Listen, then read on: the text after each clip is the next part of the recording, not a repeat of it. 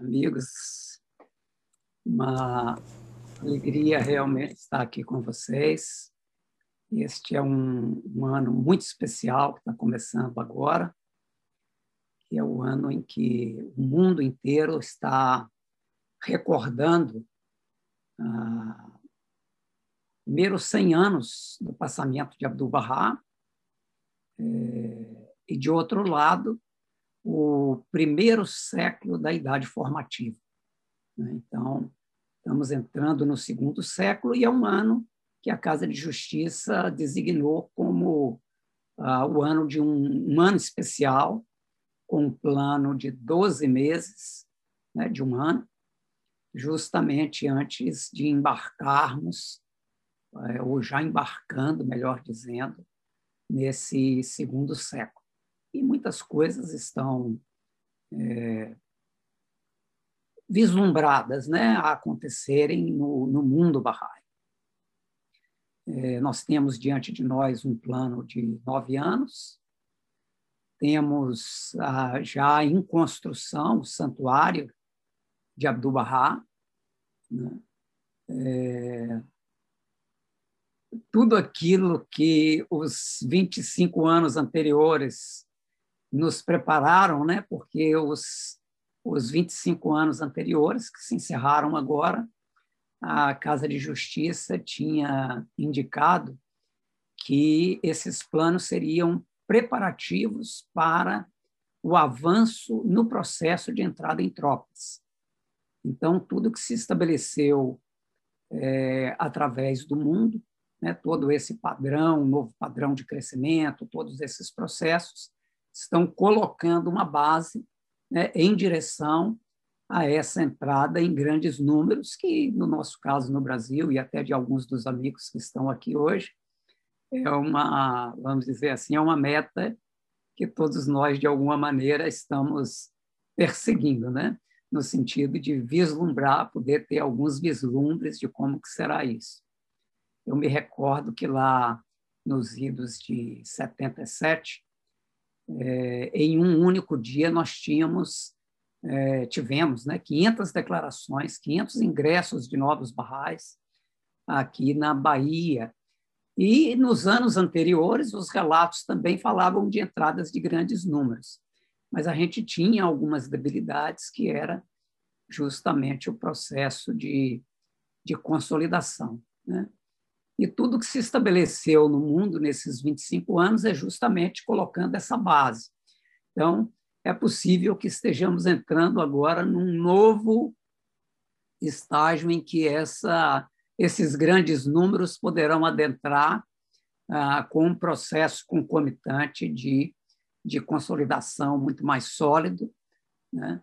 e como previsto, né? não só é, de adultos, mas de crianças que viram pré-jovens, que viram jovens e adultos, né? e toda uma, uma sequência natural de um processo educativo com base em muitos agrupamentos, especialmente no nível das vizinhanças. Bom, é, nessa celebração dos 100 anos é, do passamento de Abdu'l-Bahá, naturalmente o mundo inteiro está procurando e eu creio que nós aqui também, quais são esses vínculos que nos ligam mais, que nos ligam mais diretamente com o mestre. E no nosso caso, eu eu fui primeiro procurar é, um texto de Bahá'u'lláh, é conhecido de todos nós, quando Bahá'u'lláh se dirige aos reis e governantes é, do mundo, né? Então, no livro O Chamado do Senhor das Hostes, mas muitas daquelas epístolas já tinham sido previamente publicadas em português no proclamação é, a proclamação de Bahá'u'lláh, mas eu vou pro projetar um texto aqui só para nos recordar algumas coisas. Deixa eu ver se eu consigo aqui. Eu tenho permissão? É... Sim, sim. Deixa eu ver aqui.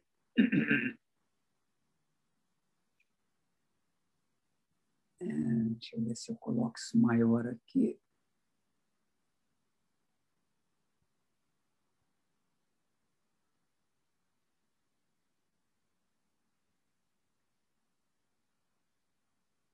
Não vai dar para aumentar muito, não.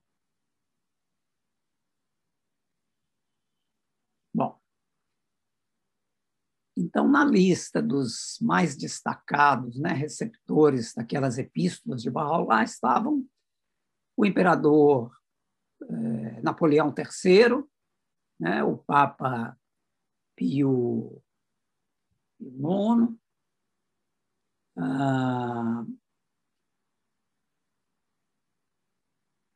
o czar, o, o czar da Rússia, né, o Alexandre II, a rainha Vitória, o, o imperador Guilherme I, Napoleão, Napoleão III, ah, o rei da Alemanha, né, que era o Francisco José, que era na verdade era o austro-húngaro, perdão, ah, herdeiro né, do, do Santo Império Romano, o Abdul Aziz, que era do, do, do Império Otomano, vocês vão me, me ajudando aí. O Nasseridin Shah, tá certo? Mas a todos esses imperadores, eu coloquei aqui a fotografia de alguns, Bahá'u'lláh se dirigiu a eles em uma linguagem é, bastante dura, no sentido de fazendo advertências caso eles não respondessem ah, ao chamado do Senhor das Hostes, e, inclusive, é, basicamente profetizando o que iria acontecer com cada um deles. Mas, diferente da linguagem utilizada com os governantes é, os maiores governantes do mundo, Bahá'u'lláh se dirigiu também aos governantes das Américas, dando um mandato diferente.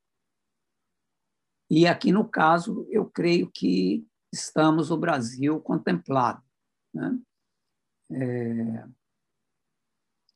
Alguém. Bom, eu não posso pedir ninguém para ler, porque eu acho que está todo mundo sem microfone. É isso, então eu mesmo vou ler aqui, mas se tiver, pode... a gente pode compartilhar.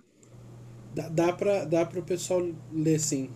Pronto. Então, só para não ficar uma, uma fala única, talvez alguém, alguns dos presentes, um dos presentes pode Posso ler. Posso ler, Gabriel? Quer que eu leia? Posso ler esse? Ótimo. Ângela, então. Aos governantes das Américas, ó Assembleia de Governantes, Prestai ouvidos ao que emanou do alvorecer da grandeza. Verdadeiramente, não há outro Deus senão Ele, eu, o Senhor da expressão, onisciente. Com as mãos da justiça restaurai os alquebrados, e com o bastão dos mandamentos de vosso Senhor, ordenador o sapientíssimo, esmagai o opressor que viceja. Barraulá em Kitab Taz. É, então veja que no, no Kitab Actas, Barraulá, na verdade, dá um mandato aos governantes das Américas diferente daquilo que ele, inclusive da linguagem que ele se dirigiu aos demais governantes né, do, dos mais poderosos da, de sua época. Aqui Bahá'u'lláh, então, está dizendo que com as mãos da justiça restaurai os alquebrados, né? Então, os pobres, os oprimidos, né, os injustiçados, e com o bastão dos mandamentos de vosso Senhor, esmagai o opressor que vos seja. Abdu'l-Bahá, em 1917, em conexão, eu diria, com, com aquele texto, aquele mandamento, esse texto que acabamos de ler, Abdu'l-Bahá, isso está em a, a Ordem Mundial de Baha'u'lláh, de Shogefendi, Abdu'l-Bahá menciona, o continente americano é, aos olhos do Deus verdadeiro, a terra na qual os esplendores de sua luz serão revelados, os mistérios de sua fé desvelados, onde os retos habitarão e os livres se reunirão. Então, novamente, diferente da linguagem que também é utilizada em relação a, a outros continentes, Abdu'l-Bahá aqui se volta para o continente americano, e o continente americano vai da Groenlândia até o, a Terra do Fogo, lá embaixo no, no Chile, né? é, com, essa, com essa visão que nesse continente americano é o lugar onde os esplendores de sua luz serão revelados, os mistérios de sua fé desvelados, né? e onde os retos habitarão e os livres se reunirão. Muito bem. Aí, em, em 1916, 1917, Abdu'l-Bahá escreve uma série de epístolas aos barrais dos Estados Unidos e lá do Canadá, né? Que essas epístolas elas foram abertas no sentido de, de é, publicamente compartilhadas na convenção é, Nacional dos Estados Unidos e Canadá em 1919, realizada em Nova York. Abdu'l-Bahá visitou os Estados Unidos é, em 1912, temos várias fotos, visitou várias cidades, fez palestras em igrejas, universidades, e ali estabeleceu um vínculo muito próximo com as Américas. E, na sequência, Abdu'l-Bahá escreveu essas epístolas que foram reunidas e compartilhadas na Convenção de Nova York. Né?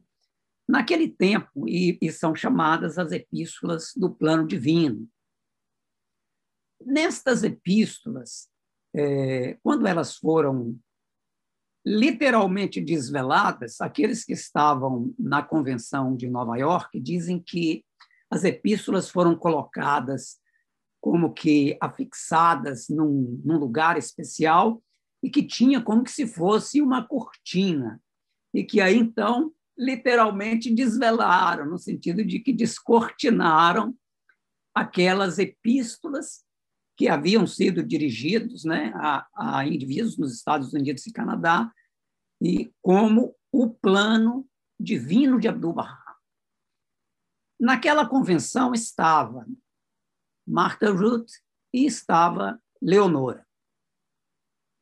Martha Ruth, em alguns anos anteriores, ela já havia é, se prontificado a fazer algumas visitas e, inclusive, tinha ido realmente a, a visita em, em, viagens de ensino à Europa. E ela tinha escrito Abdu'l-Bahá desejando é, ir para a América do Sul. E aí a gente vai ver o que, que aconteceu. Leonora estava na mesma na mesma convenção.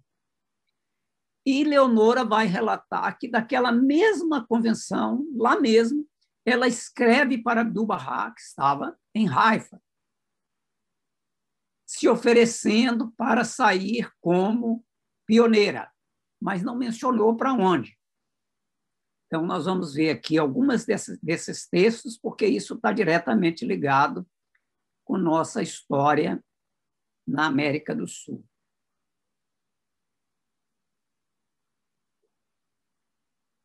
É, eu acho que eu vou ter que pular aqui um, um pouquinho, depois a gente volta no slide. Né? Então, em 14 de julho de 1919, em sua preparação de ensino para a América do Sul, Marta Ruth escreveu Abdu'l-Bahá.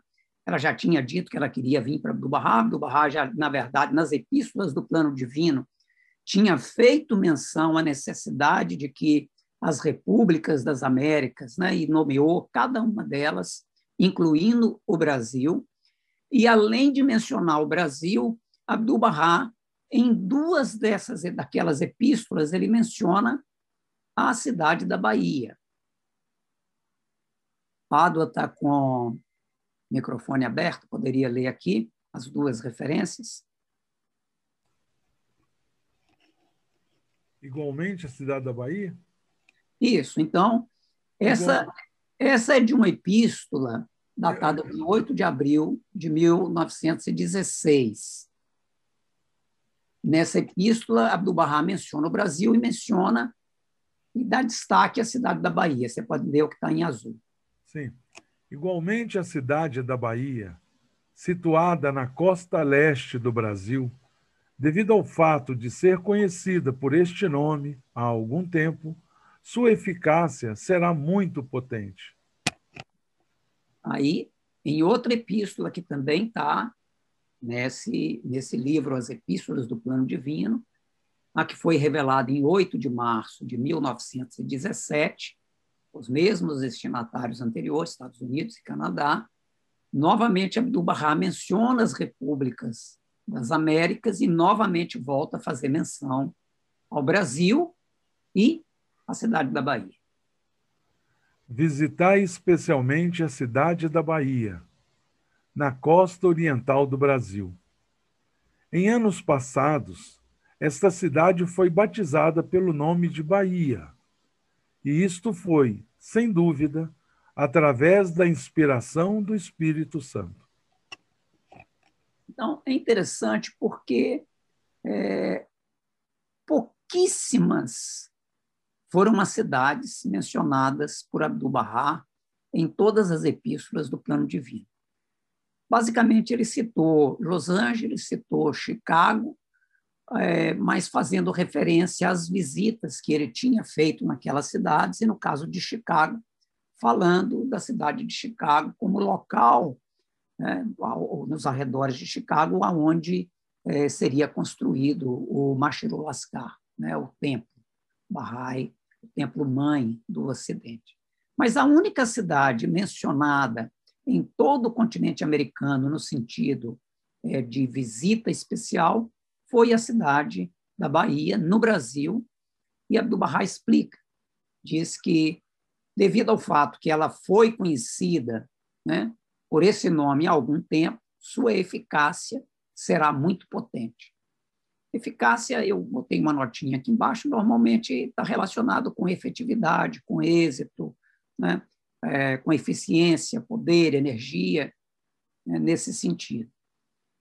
E ele dizendo que visitai porque essa cidade foi batizada com o nome Bahia.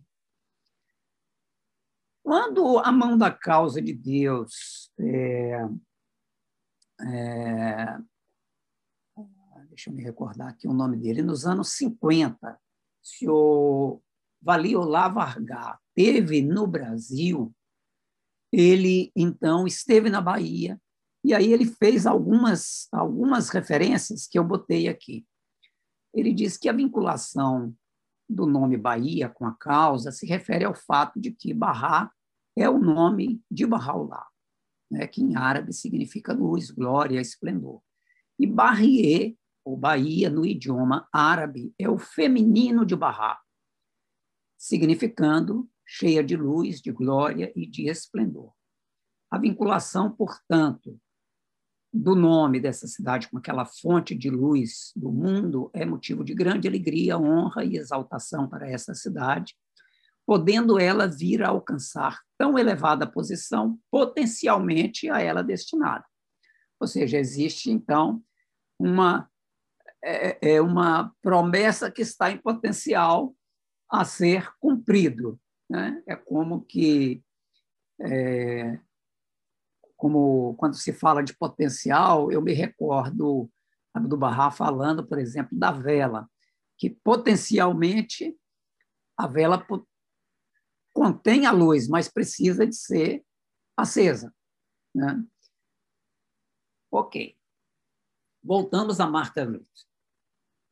Então, Marta Ruth escreveu a Abdu'l-Bahá na carta dizendo que ela queria vir à América do Sul e é, pediu né, que ela pudesse se tornar um canal puro através do qual pudesse as melodias divinas fluir através dela.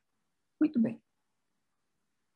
Marta Ruth partiu de Nova York em 22 de julho de 1919 fez um contorno em toda a América do Sul, passou pelo Brasil, Uruguai, Argentina, Chile, Peru, uh, Panamá, Cuba e retornou aos Estados Unidos.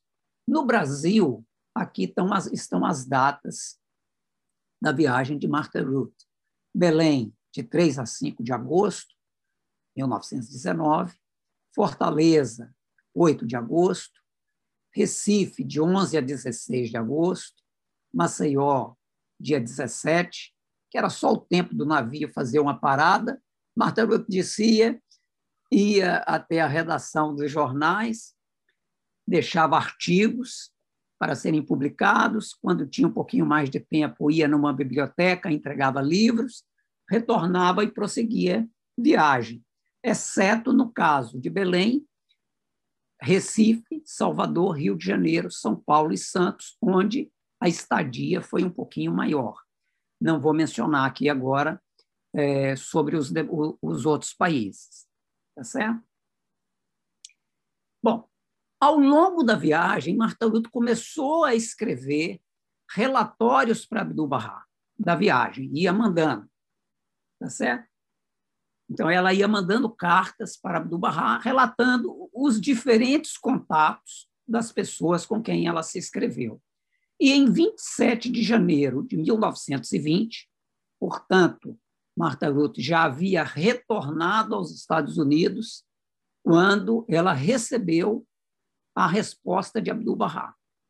Quem gostaria de ler?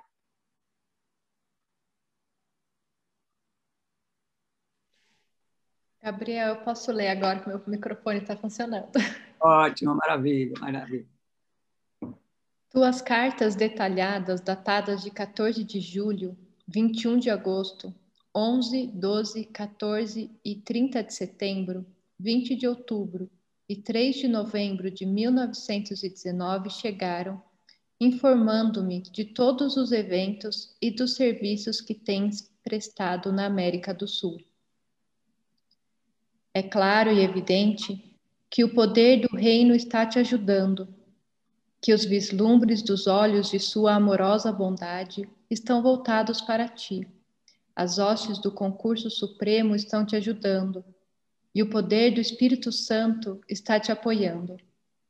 Em breve, os resultados deste poderoso empreendimento serão descortinados e postos a descoberto diante dos olhos de todos os homens.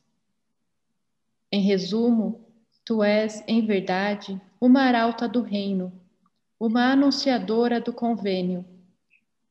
Tu és abnegada e mostras bondade a todos os povos da terra. Tu estás agora lançando uma semente que renderá milhares de colheitas. Tu és agora plantando uma árvore da qual, por toda a eternidade, brotarão folhas, flores e frutos, e cuja sombra deve crescer em magnitude dia após dia. Então, veja que, que interessante. Marta Ruth escreveu nada menos que oito cartas relatando detalhes dessa viagem. Marta Ruth mencionava nomes, porque a gente vai. Uma, uma parte do, do, do, desses relatórios da viagem é, foram publicados no livro é, é, Star of the West, e já estão traduzidos, inclusive, no, no, português também. Então, ela vai contando o em Belém, o que, é que ela fez, o que, é que ela não fez, é, em Recife, com quem que ela se encontrou, e ela vai colocando nomes. Nessa mesma carta aqui, que eu só botei um pedaço da resposta de Abdu'l-Bahá, Abdu'l-Bahá diz o seguinte, Vou colocar o restante agora aqui para nós. Ao final da epístola, a Marta Ruth, na qual Abdu'l-Bahá se dirige a ela como a serva de Deus, arauta do convênio e testamento de Deus, ele escreveu: Quanto às pessoas cujos nomes tu mencionaste, escrevi uma carta dirigida a todos eles, que será enviada a ti dê uma cópia da mesma para cada um deles. Então, veja que interessante. Ela fez a viagem parou em Belém, parou em Recife, parou em Maceió, Salvador, Rio de Janeiro e falou: ó, lá, lá em Recife eu visitei fulano de tal. E foi mencionando nomes. Claro que alguns responderam com mais entusiasmo e Marta Ruth pediu Abdu'l-Bahá que orasse por eles, que intercedesse por eles. E Abdu'l-Bahá falou: estou mandando uma epístola para você, você manda para cada um deles. Então, veja, Leonora ainda não tinha chegado no Brasil, Abdu'l-Bahá mandou uma epístola para 16 pessoas. É uma epístola única, mas tem 16 nomes. Alguns desses nomes são de brasileiros. Então já começa o nosso vínculo com Abdu'l-Bahá. Abdu'l-Bahá, Bahá'u'lláh dirigiu aos governantes das Américas. Abdu'l-Bahá voltou seu olhar né, daquilo que Bahá'u'lláh prometeu e disse, olha, o continente das Américas é um lugar especial. Abdu'l-Bahá escreveu as epístolas do plano divino, pedindo que se visitasse cada uma das, das repúblicas de todo o continente centro e sul-americano, menciona especificamente o Brasil duas vezes, menciona a cidade da Bahia duas vezes, e Martha Ruth é a primeira que se levanta e vem em resposta ao chamado de Abdu'l-Bahá. E aqui ela se encontra com algumas pessoas e Abdu'l-Bahá envia uma epístola a essas pessoas. Essa epístola já está em português há muitos anos. Está publicada no Seleção dos Escritos de Abdu'l-Bahá, na seção 202. A única coisa que a gente não sabia é que esta epístola estava dirigida a algumas pessoas, dentre eles alguns brasileiros. Quem eram essas pessoas? Vamos lá.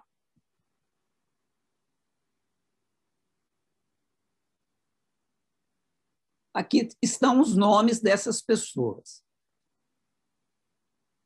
Capitão Rasmussen Muhammad Pará, Miss Helen Henderson, senhor o Mr. Miguel Shelley, Sister, irmã de Miguel Shelley, Mrs. Be senhora Berta Thomas, senhora Vegas, senhor Assad Bicharat, Dr. Darling, senhor Fernandes, Guido Nusch et Santos, Dr. Vermins Vargas, senhor, ó, senhora Hersch, Arnoldo ou Arnuro Mendonça, senhorita Carolina Araiani e Américo ou Enrico Kampfer. Então, nas cartas de Martha Ruth, foi possível identificar um bom número desses nomes aqui. A gente tem aqui algumas fotografias. Tem um que eu deveria ter colocado, mas não coloquei. É, me esqueci. Então, esse capitão Rasmussen, na verdade, era um capitão mesmo que estava viajando, não era o capitão do navio, mas estava viajando é, de Nova York para uh, o Brasil. Muhammad Muhammad, em persa, significa advogado. Pará, Muhammad Pará.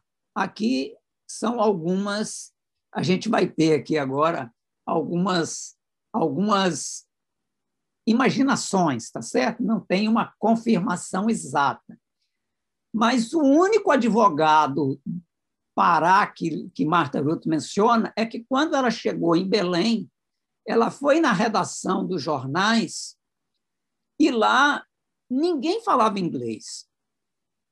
Até que entrou um advogado, que era o advogado mais conhecido de Belém, segundo ela, e que, inclusive, trabalhava para a companhia é, de navios e também para o próprio jornal.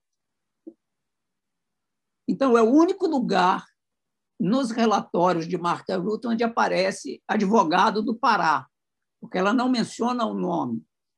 Mas o Centro Mundial, quando estava fazendo, tratando de nos ajudar na identificação de nomes, por exemplo, vocês viram aqui Guido, Guido Guido Nucci et Santos. Guido Nucci et Santos, o Centro Mundial disse, esse é Ângelo Guido Gnotti, da cidade de Santos.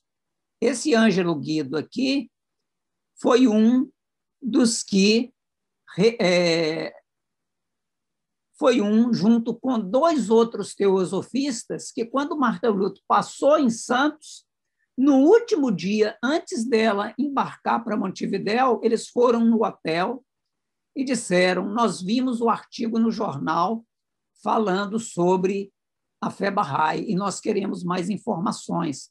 Nós já havíamos lido antes sobre a Bahá'í.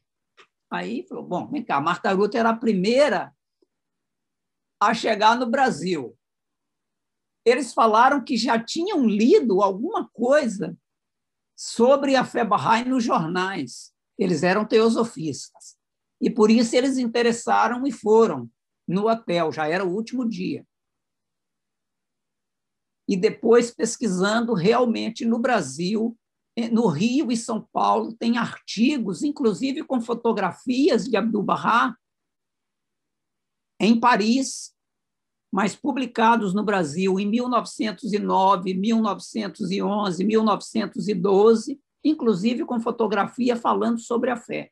Ou seja, antes de Martha Ruth chegar ao Brasil, já haviam publicações no Brasil apresentando a fé, mas não tinha nenhum interlocutor com quem se pudesse conversar. Então, Martha Ruth foi a primeira. A gente tem os artigos, não dá para colocar aqui agora. Mas, na verdade, ah, os jornais do Brasil é, são ricos em, em menções sobre a fé. Nós temos desde 1850, 1850, 1850 é quando o Bab foi martirizado. E em dois jornais do Brasil aparece uma pequena menção falando sobre o martírio do Babo.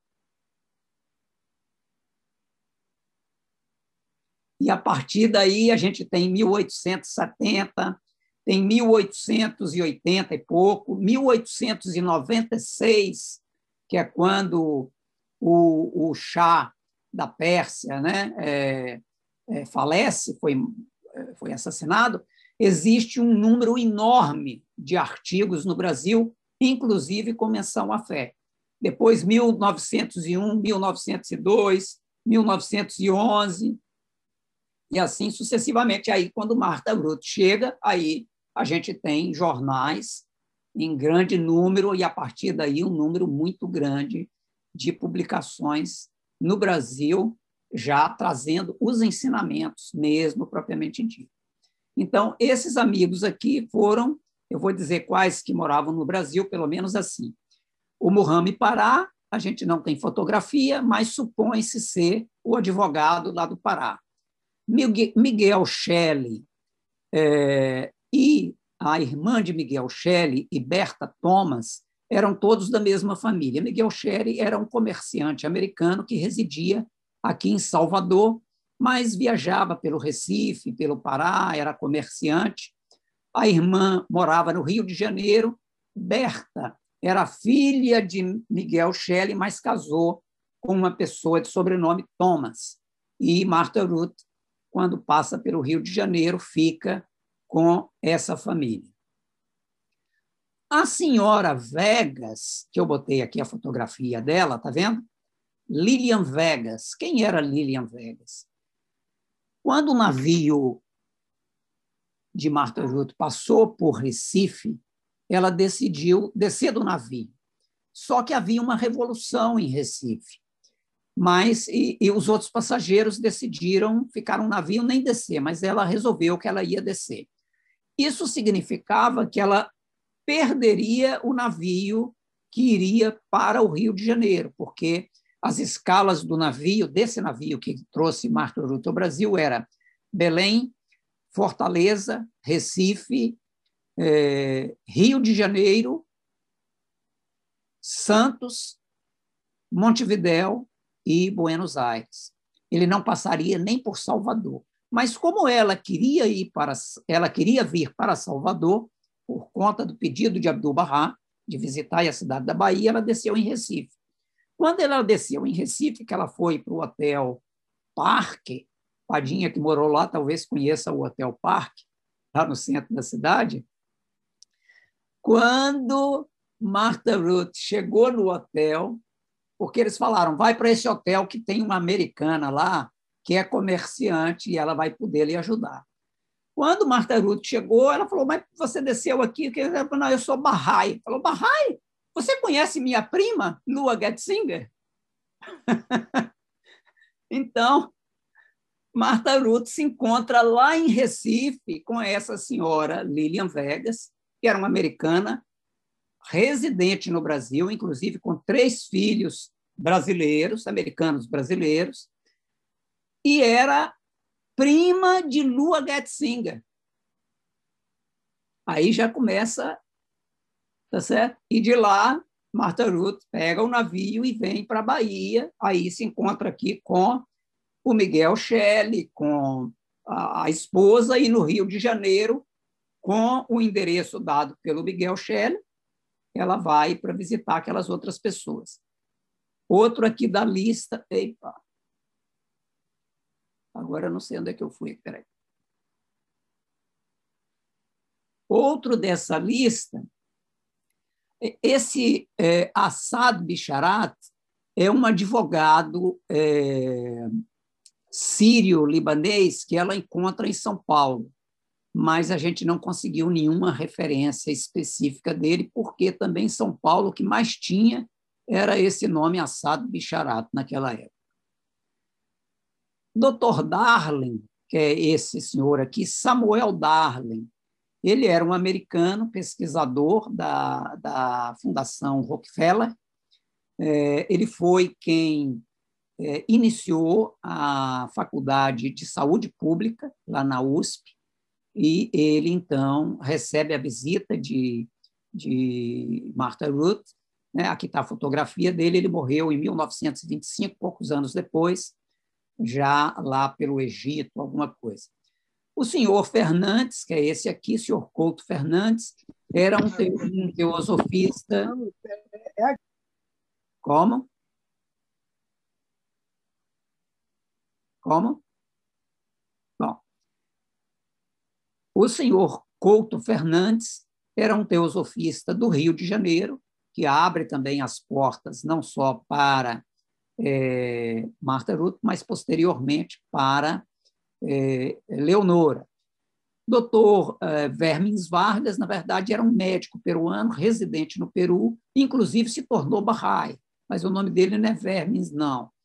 É, eu esqueci o primeiro nome dele, mas ele, a esposa, essa Mrs. Resch era uma artista é, é, europeia, residente na Europa, também se declara Bahá'í, e os outros são viajantes que acompanharam Marta Ruth na viagem desde Valparaíso até o, o, o, os Estados Unidos de volta. Ok? Aqui está a Epístola de Abdu'l-Bahá, da seção 202, mas a gente não vai ler essa epístola agora, não. Tá certo? Mas tem a referência, depois vocês podem encontrar no Seleção dos Escritos de Bahá'u'lláh. Esta é a epístola que foi enviada para essas 16 pessoas aqui.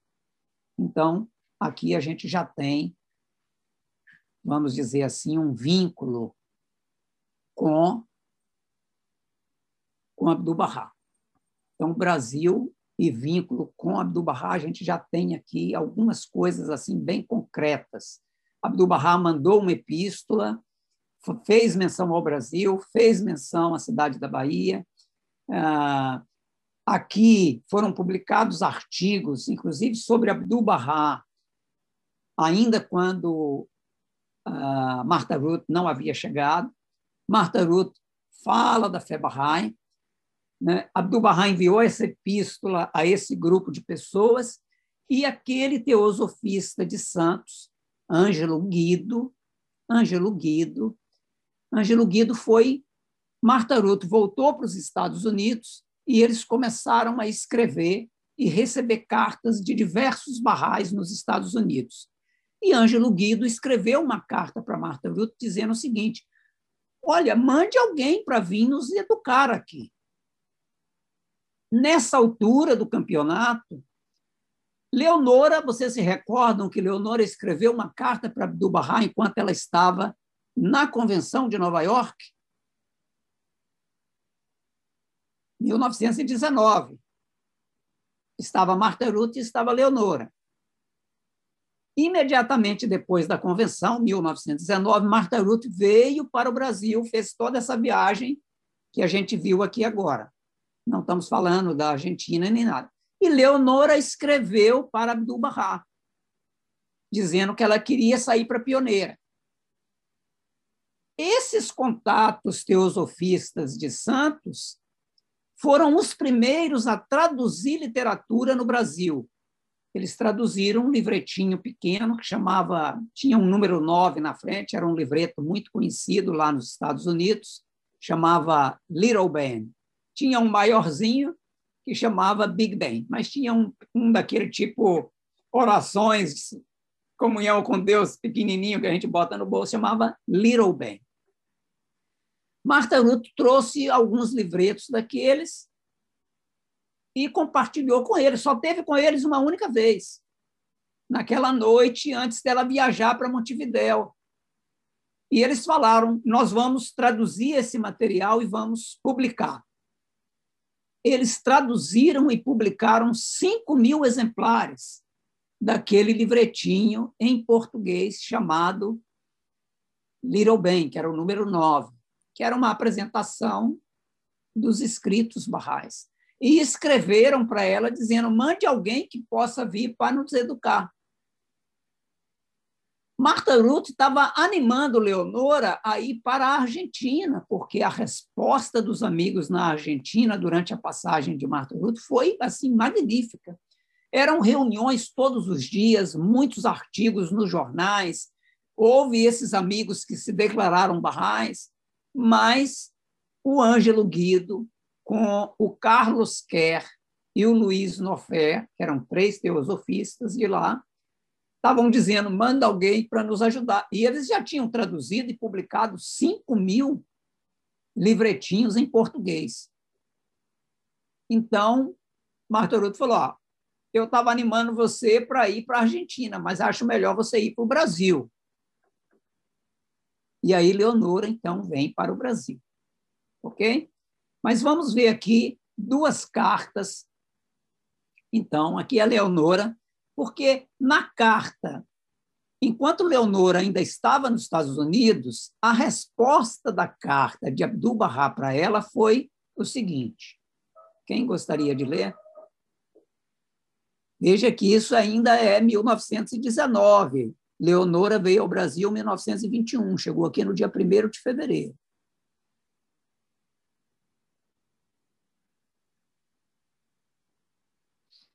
Pode ler, Jefferson.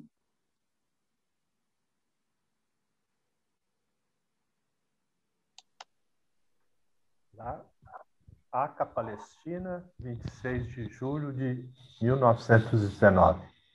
A serva de Deus, Leonora Asplen, Cambridge, NASCA. Massachusetts. Massa, Cambridge, Massachusetts, né? Sobre ela esteja Bahá'u'lláh, Allah, Bahá'u'lláh Yafá. Ele é Deus. Ó tu que és crente em Deus, tua carta foi recebida, tu expressaste teu grande desejo de estar a serviço do linear divino e curar o enfermo com a divina, desculpa, divina panaceia. O enfermo afligido pela paixão e pelo ego. Minha esperança é que tu possas tornar-te uma médica espiritual. Sobre ti estejas Bahal, Bahá Yapá. Assinado Abdul Bahá Abbas. Tá? Aqui vocês veem, eu botei uma reticência aqui, porque eu encurtei um pouquinho a, a, a epístola do Barra, tá? só para a gente ter a referência. Então, ela escreveu lá na Convenção de Nova York, Abdu'l-Bahá respondeu para ela, dizendo, olha, meu desejo para você é que tu possa se tornar uma médica espiritual, né, para curar com a panaceia divina o enfermo afligido pela paixão e pelo ego. Bom, Leonora veio para o Brasil, aqui está o Ângelo Guido, essa primeira foto aqui. Aqui está o Carlos Kerr e o Luiz Nofé. Aqui eu não sei quem é quem, mas é um dos dois. Essa foto foi tirada anos mais tarde no apartamento de Muriel Misler, lá em São Paulo. Tá certo? E tinha um outro que é mencionado, que é esse senhor Gonçalves da, da, da Silva, mas que ele era da cidade de São Paulo. Mas os que escreveram várias cartas e receberam várias cartas foram o, o Ângelo Guido Minhoc, que era esse aqui, era um jornalista, teosofista, e esses dois aqui. O interessante é que é que Ângelo Guido, eu vou tirar aqui de novo. O interessante é que esse Ângelo Guido, ele, ele era artista também. E, e, na verdade, se você colocar Ângelo Guido, só botar Ângelo Guido na internet, você vai ver que é, ele foi o diretor da Escola de Belas Artes, mas anos mais tarde, lá do Rio Grande do Sul, em Porto Alegre. Isso nós estamos falando de 1919 aqui. Mas nos anos 1960, ou seja, 40, 39 anos mais tarde, quem é que encontra Ângelo Guido lá no Rio Grande do Sul? Senhor Enayatollah Vardat. Eles estão lá ensinando e encontram Ângelo Guido. Ele fala, eles estão falando lá sobre Bahá'í, ele falou, Bahá'í, eu conheci Leonora, eu conheci Marta Ruta. Ele falou, você conheceu Marta Ruta? Como assim?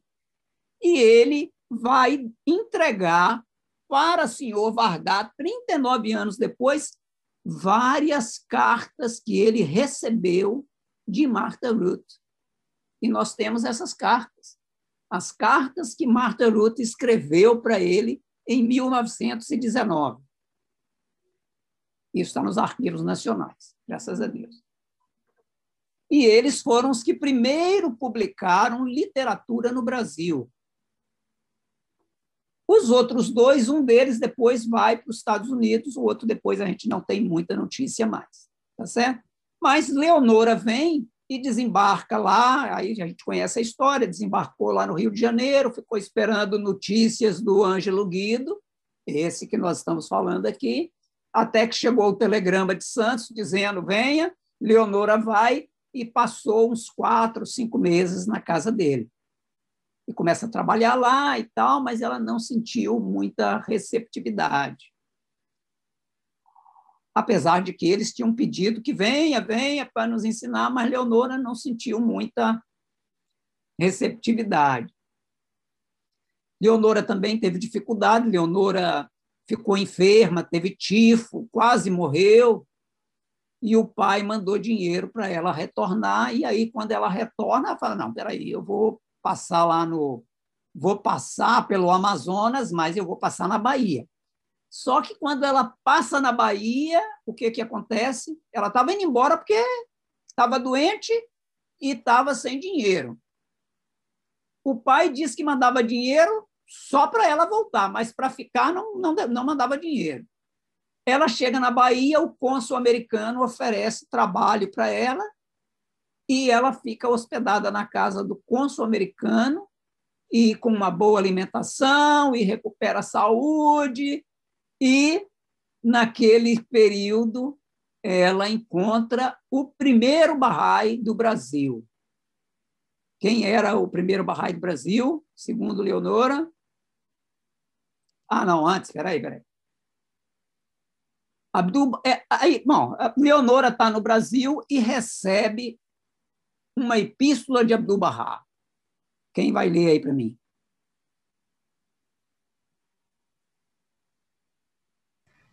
Goli. Agora você foi maldoso, hein? Está aqui a carta, está aqui a carta. Vai, Goli, vai, Goli. Eu leio. Brasil. A serva de Deus, Leonora Stalin Rosen. Ok, só um minutinho. Veja que no envelope só estava assim: Leonora Stirling Rose Apple, Brasil. Sim, Brasil. Não tinha rua, não tinha nada. E a carta chegou, e a epístola de Abdu'l-Bahá chegou nas mãos de Leonora. Milagre. Leonora estava na Bahia, e aí um americano passa aqui e fala: Ó, eu vi um negócio de uma carta lá, porque naquela época tinha o que chamava posta restante, é do tempo de Padinha aí. Como era Padinha? Posta restante. Ai, que maravilha! A gente mandava uma carta quando não tinha endereço, ficava parada no correio. Aí, se você quiser, você vai, tem alguma carta para mim? Aí o cara passava naquele monte de envelopes lá, tem ou não tem. Esse americano passou no consulado americano, porque com esse nome elas acharam que ela era americana e foi justamente para lá. Esse americano passando por aqui conheceu Leonora. Ele falou: ah, Eu vi lá no consulado do Rio de Janeiro uma carta que está endereçada para você. Aí mandaram trazer a carta e é essa que a gente vai ler aqui agora. Sobre ela esteja a glória de Deus, o mais glorioso. Ele é o mais glorioso. Ó tu, arauta do reino. Tua carta foi recebida. Agradece a Deus por teres esclarecido tua visão e está concedendo luz à visão de outros também. Por teres sorvido da transbordante taça do amor de Deus e estar também dando de beber a outros. Em toda reunião que circular este cálice, sem dúvida serão gerados alegria e júbilo.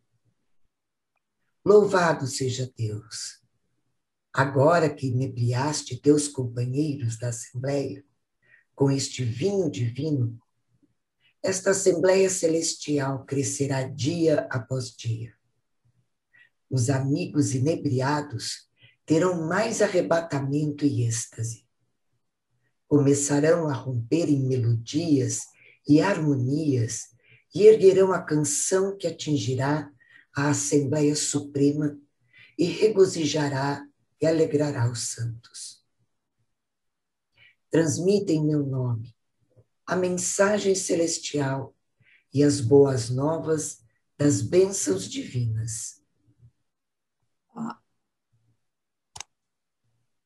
ah divinas Aida, Enz, Elze Papa, senhor e senhora Guido Gnocchi, Annie House, Esther MacLean, Mary e Sean, e dize-lhes que a entrada nesta causa divina é acompanhada de honra imperecível e soberania eterna. Sobre ti e sobre eles esteja a glória de Apó. Assinado Abdul Baha Abbas, 1 de junho de 1921, Bardi, túmulo sagrado da abençoada beleza. Então, Aqui Abdu'l-Bahá manda Leonora escreveu novamente Abdu'l-Bahá, falando que já tinha chegado ao Brasil, e ele manda uma carta, manda inclusive alguns nomes para ele. Né? Aida Enes e Elsie Papa foram as duas pessoas que, durante a viagem de Nova York para o Rio de Janeiro, uma delas, as duas, ajudaram Leonora, inclusive, a aprender as primeiras palavras em português. E a Ida Enes, que era uma jovem é, que foi estudar nos Estados Unidos e estava voltando, é quem acompanhou Leonora durante duas semanas no Rio de Janeiro, inclu inclusive procurando hotel para Leonora, porque nenhum era durante carnaval, nenhum hotel queria dar hospedagem para Leonora, porque não era comum uma mulher viajar sozinha.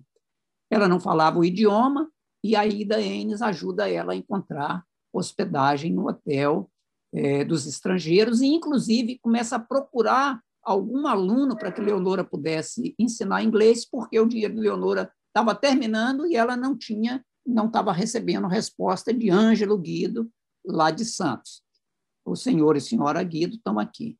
Os outros, esses outros três nomes não foi possível identificar é, quem são.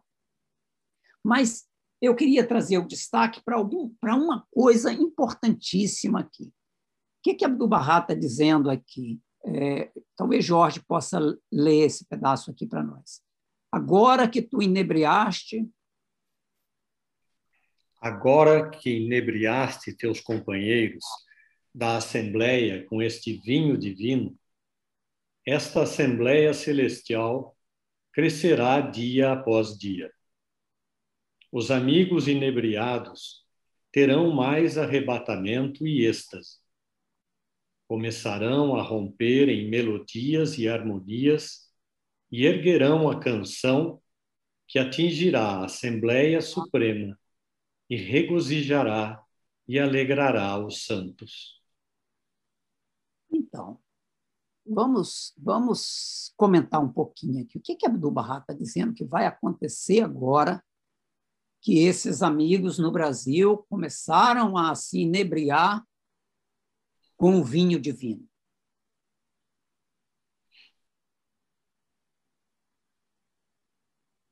Essa assembleia crescerá dia após dia, continua crescendo. Os, os amigos inebriados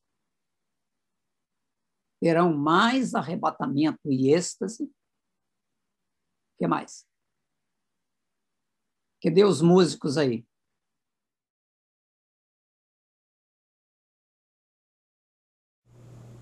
amigos agora vão começar a romper em melodias e harmonias. Até parece o povo brasileiro, não parece?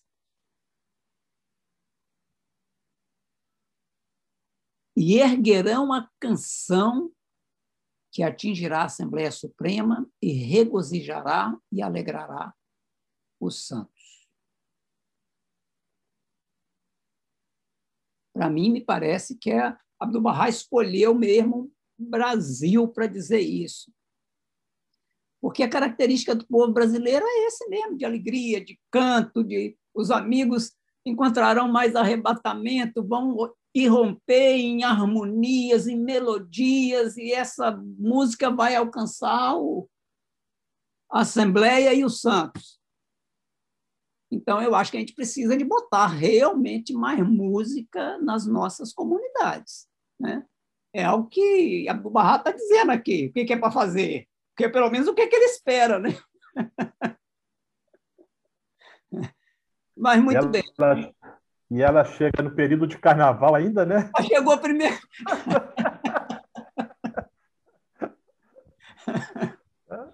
É isso mesmo. Tá certíssimo. Tá certíssimo. Bom, aí, bom, aí na Bahia eu, eu falei lá do, do primeiro, né, do, do primeiro Bahá'í, né?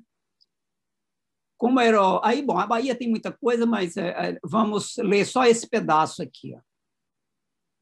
O primeiro Bahá'í era quem que pode ler aqui? Esse aqui. Claudenor Luz costumava subir o morro à noite para ir à nossa reunião, trazendo outros consigo. Pouco tempo depois, conseguimos comprar mais cadeiras, mas realmente nossa casa ficava fora de cidade, da cidade, e nosso íngreme morro era tão lamacento e escorregadio que tornava-se meio perigoso nas noites escuras e chuvosas, quando eu voltava das minhas aulas no centro da cidade.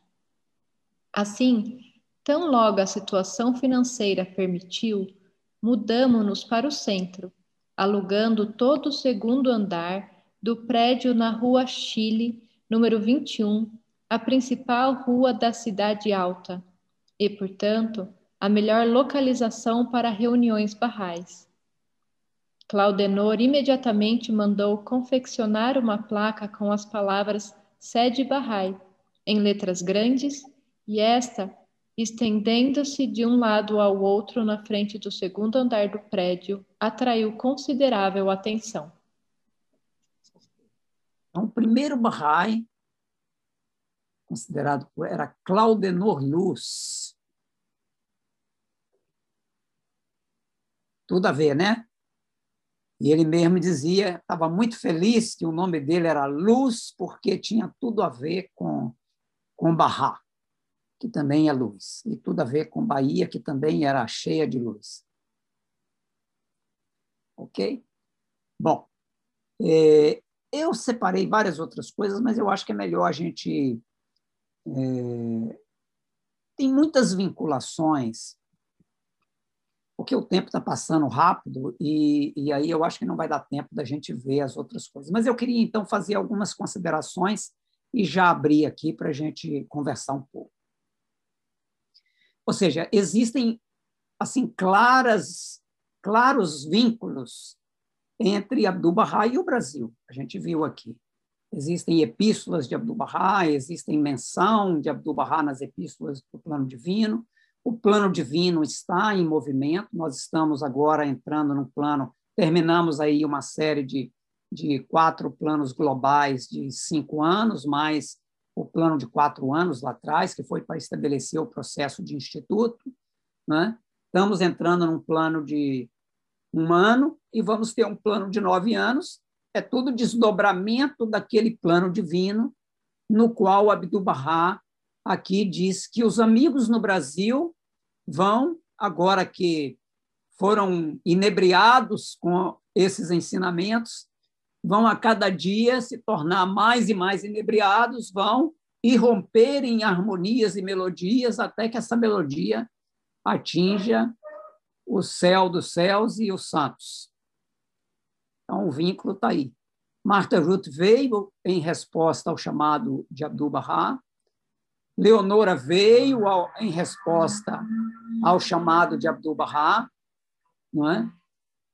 Bahá'u'lláh fez menção aos governantes das Américas, assim como Abdu'l-Bahá falou dos esplendores né, dessa terra, e até a própria Casa de Justiça, mais recentemente, por época da Copa do Mundo, os amigos vão se lembrar, se dirigindo à nossa presidente na época, fala das características do povo brasileiro. E tudo isso é desdobramento do, do plano divino. Né? Talvez a gente vai botar aqui só para a gente recordar. E aí eu queria fazer umas ilações. É... Alguém poderia ler?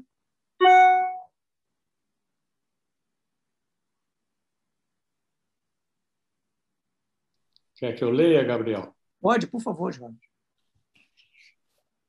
É da Casa de Justiça. Da Casa, da Casa de Justiça sobre o Brasil.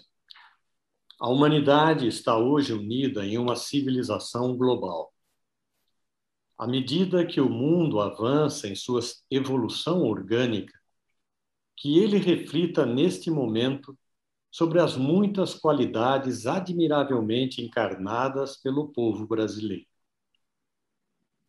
O caminho da paz exige corações abertos, uma paixão pelo progresso, energia criativa sem limites, grande resiliência uma força que surge da diversidade e mentes iluminadas pelo espírito da época e inspiradas pela busca da justiça.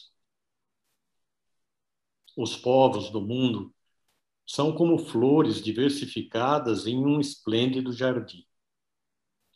A nação mais capaz do que o Brasil de demonstrar essa simples e essencial verdade nas cores vibrantes e mestiças dessa terra, o mundo pode imaginar suas próprias fantásticas possibilidades futuras. Isso foi uma carta dirigida. Não, tudo bem, já eu sei. É uma carta dirigida à antiga presidente Dilma Rousseff, em junho de 2014.